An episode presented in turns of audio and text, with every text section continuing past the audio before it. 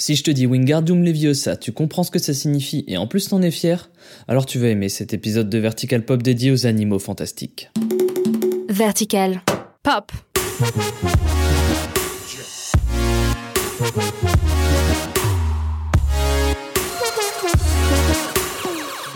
Le monde magique d'Harry Potter revient cette semaine au cinéma avec les animaux fantastiques, les crimes de Grindelwald. Et ce serait dommage de ne pas contempler ce film dans des conditions magiques elles aussi. Eh bien les cinémas Pathé Gaumont, sponsor de cet épisode, vous les offrent ces conditions magiques en vous proposant le film en IMAX avec la meilleure résolution possible pour voir parfaitement les détails des petites créatures cheloues que poursuit Norbert Dragono. Sur des écrans immenses, jusqu'à 375 mètres carrés, soit une surface équivalente à la façade d'un immeuble de 7 étages, faisant d'eux les plus grands écrans d'Europe avec en plus un son émis par des enceintes réparties de l'écran à l'arrière de la salle permettant une diffusion ultra précise pour parfaitement entendre Albus Dumbledore, de retour dans ce film, nous lâcher un petit Wingardium Leviosa et avoir limite l'impression que ce Wingardium Leviosa, ça s'adresse à toi. Ça donne envie, hein Eh bien, retrouve ces conditions optimales pour profiter de ce nouveau volet des animaux fantastiques dans une des 13 salles IMAX Pâté et Gaumont de France. Et pour en savoir plus et trouver une séance en IMAX, n'hésite pas à cliquer sur le petit lien que je t'ai glissé en description de ce podcast. Mais en attendant, passons à ce nouvel épisode de Vertical Pop.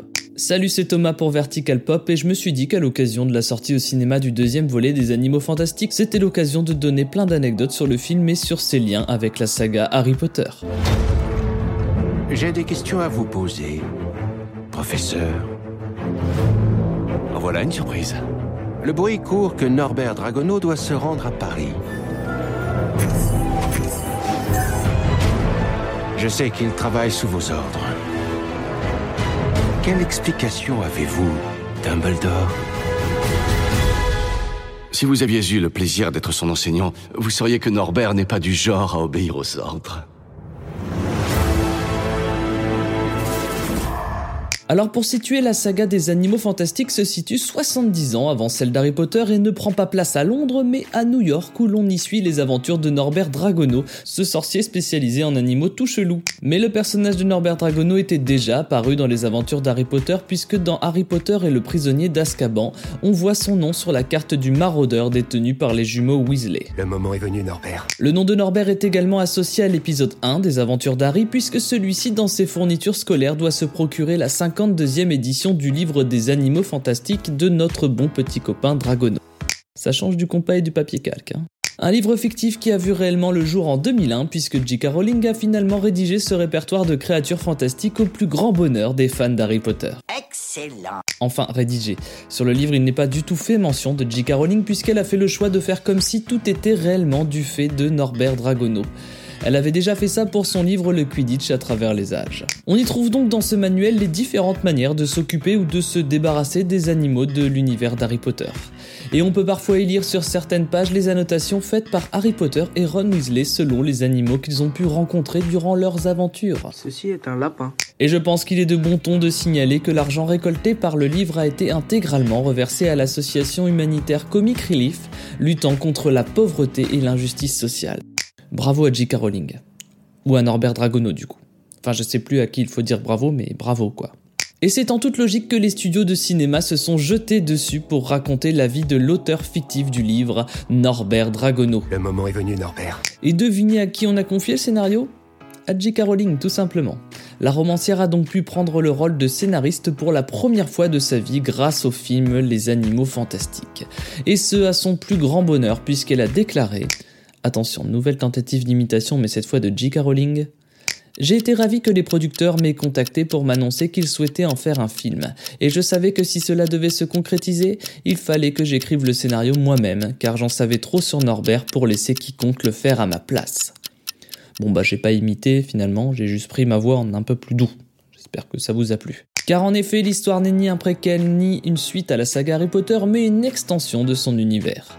Une extension qui semble ne pas avoir de limite, puisque si au début le projet impliquait trois films, il semblerait que nous nous dirigions désormais vers cinq longs métrages centrés sur Norbert Dragono.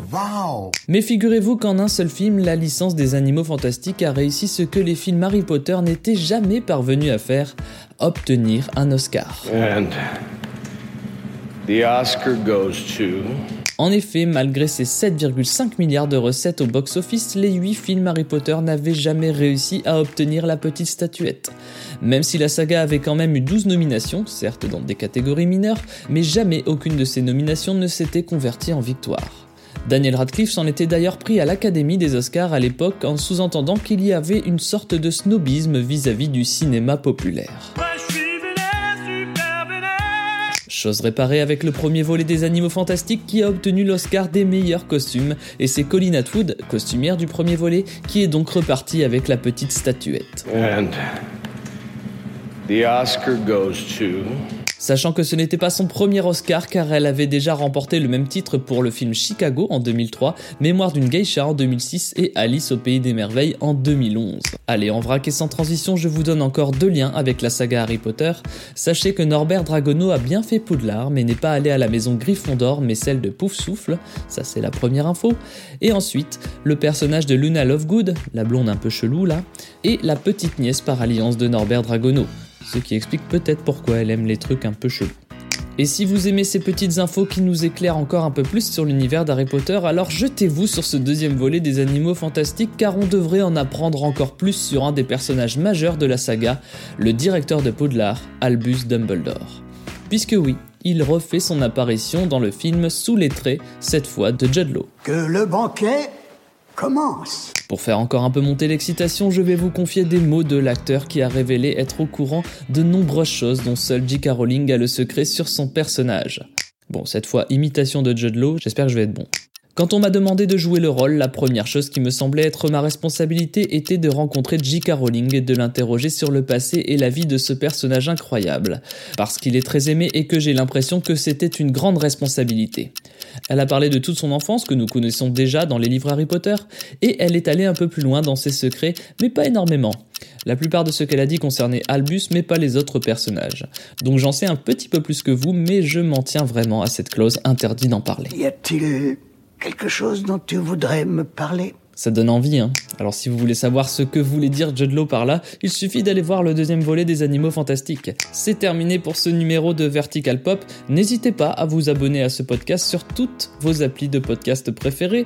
Et en attendant, je vous laisse avec cette citation de notre bon vieux Albus. Mais vous savez, on peut trouver le bonheur même dans les moments les plus sombres. Il suffit de se souvenir d'allumer la lumière. Pop.